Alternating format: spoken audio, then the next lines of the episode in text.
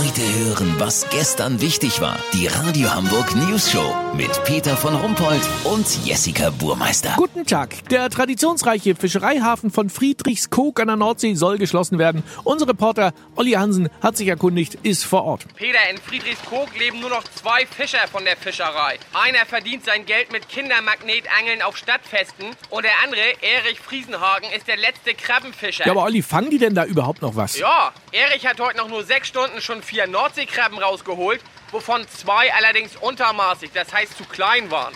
Seine EU-Fangquote von sieben Krabben für dieses Jahr hat Erich auch schon ausgeschöpft. Deswegen darf er nur eine behalten. Weiß, wie ich mein? Die setzt er gleich in den Bus nach Marokko. Da wird die Krabbe gepoolt. Und was denn?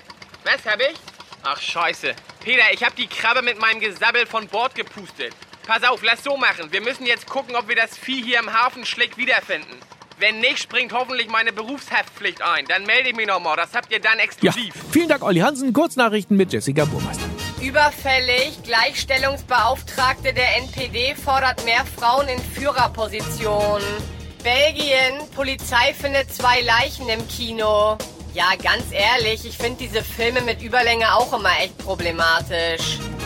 Sensation. Erste Frau, die auf Skiern die Antarktis überqueren will, nimmt zwei Paar dicke Socken mit. Das Wetter. Das Wetter wurde Ihnen präsentiert von Trash Online.